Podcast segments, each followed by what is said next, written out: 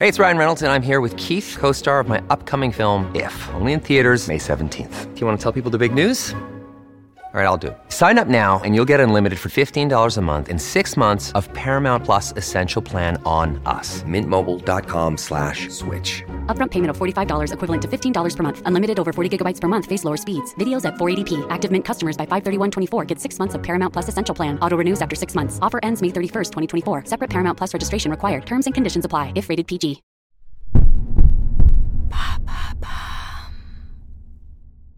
Pourquoi faisons-nous des enfants de plus en plus tard? Merci d'avoir posé la question. Selon l'INSEE, le nombre de naissances en France ne cesse de baisser. Au premier trimestre 2023, 334 000 bébés sont nés.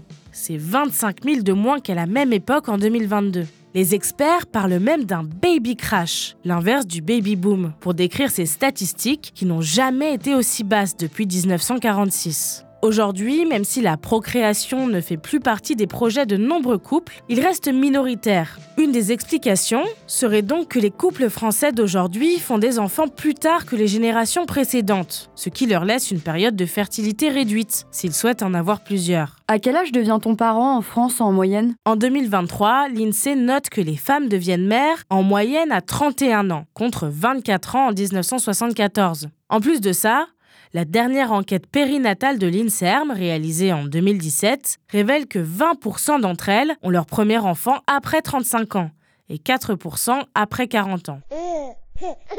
C'est une tendance en hausse depuis plusieurs décennies, car les femmes, en gagnant de l'indépendance, souhaitent davantage privilégier leur carrière pendant leur vingtaine et leur début de trentaine. Les jeunes sont également de plus en plus nombreux à faire de longues études, et après 5 ans sur les bancs de la fac, la mi-vingtaine est plus souvent consacrée à la construction d'une situation financière, et pas forcément d'une famille. Les couples mettent donc plus de temps à se former, à se stabiliser, et fatalement à penser à faire un enfant. De plus, les grossesses dites surprises se font plus rares grâce à la démocratisation de la contraception, mais aussi à la lente levée du tabou autour de l'IVG. Mais est-ce qu'on peut rencontrer des soucis si on tombe enceinte après 30 ans? D'un point de vue uniquement biologique, nos corps sont les plus fertiles entre 20 et 29 ans. Pendant la vingtaine, si elles ne présentent pas de pathologie particulière, les femmes ont environ 85% de chances de tomber enceinte en moins d'un an de tentative. À 32 ans, la fertilité commence à diminuer sérieusement. Et à 40 ans, le risque de ne pas pouvoir procréer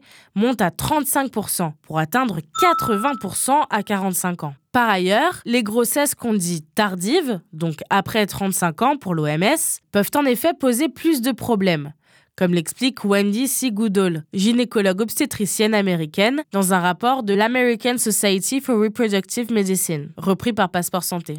Les risques pour la santé commencent également à augmenter, comme l'hypertension, le diabète pendant la grossesse et la prééclampsie, ainsi que les taux d'anomalies chromosomiques. Mais au-delà des considérations biologiques, les évolutions sociétales font que pour beaucoup, 20 ans paraît bien trop jeune pour se lancer dans l'aventure de la parentalité. Et outre le fait de devenir parent, l'âge auquel on serait adulte a tendance à reculer dans nos esprits, comme le montre une étude de l'assureur RIAS, qui révèle que les Anglais pensent qu'on ne l'est qu'à 29 ans, plus de 10 ans après la majorité légale.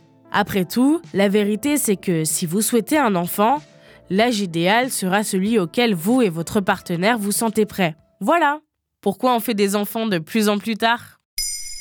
Vous souhaitez réagir à cet épisode? C'est possible et ça se passe sur Spotify. Vous pouvez commenter l'épisode et répondre au sondage du jour directement sur l'appli. Maintenant, vous savez, un podcast Bababam Originals écrit et réalisé par Mayel Diallo. Si cet épisode vous a plu, n'hésitez pas à laisser des commentaires ou des étoiles sur vos applis de podcast préférés.